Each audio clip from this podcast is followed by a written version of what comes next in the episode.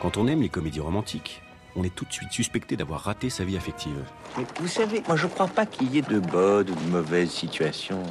Si je devais résumer ma vie aujourd'hui euh, avec vous, je dirais que c'est d'abord des rencontres. C'est malhonnête ces films. Mais pourquoi ils ne disent pas que les emmerdes elles commencent après la fin du film? C'est à cause de ce genre de film qu'on est malheureux. Ils nous font croire à des trucs impossibles. Ça m'énerve. Single Jungle, c'est un podcast dédié aux célibataires. Nous sommes 41,3% en France et en fait sans doute bien plus vu que l'INSEE ne compte pas dans les célibataires les 22% de femmes divorcées par exemple, ni les 20% de femmes et d'hommes qui seraient veufs ou veuves. Nous sommes donc sans doute très nombreux, sans doute plus nombreux que les personnes en couple. Pourtant, nous sommes souvent stigmatisés. On nous dit que la norme, c'est le couple. Cette génération est élevée en pensant que la solitude est une tare un peu. Si on est seul, on n'est pas bien. Ce qui fait que si on se retrouve dans une vie de femme seule, par exemple, on a presque un sentiment de culpabilité. Je crois que toi et moi, on a un peu le même problème.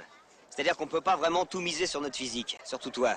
Alors si je peux me permettre de te donner un conseil, c'est oublie que t'as aucune chance, vas-y, fonce. On sait jamais, sur un malentendu, ça peut marcher. Il y a dix ans, si tu m'avais dit oui, tu serais peut-être avec moi sur mon petit rocher. Ce podcast, c'est le vôtre, c'est le mien, et on va en parler tous ensemble avec mes invités, des experts, des expertes et surtout des célibataires. Bienvenue. Si tu aimes la mauvaise vie, ton reflet dans les temps.